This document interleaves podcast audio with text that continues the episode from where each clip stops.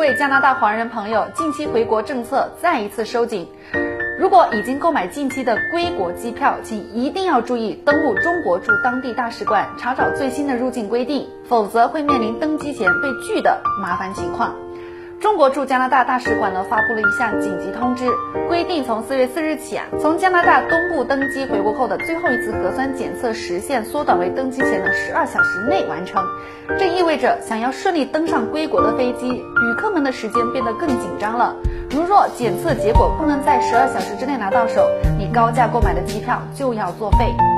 不过，截至目前，温哥华驻加拿大使馆暂时没有发布类似的通知，但此政策随时会做出更新，因此提醒加拿大华人华侨以及留学生朋友们妥善安排自己的回国时间。中国驻加大使馆呢还提醒，提交健康码申请之后，请及时关注健康码审批状态，务必保证通讯顺畅，避免漏接电话，使领馆工作人员可能就是健康码的问题联系申请人。此外，尤其要注意的是，即使你的检疫要求全部达标，也千万不要隐瞒自己的国籍身份。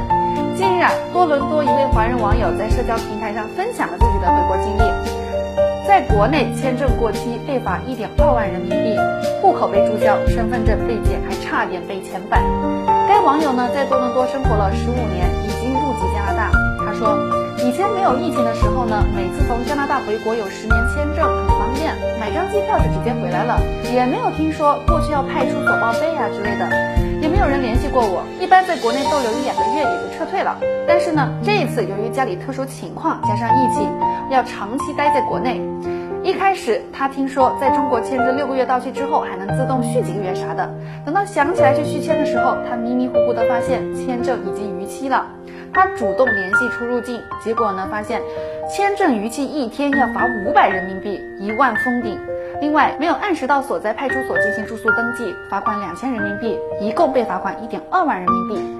他说，工作人员告诉他，这次是初犯，就不遣送你了。如果下次再犯，那么估计就离遣返不远了。希望不要再见。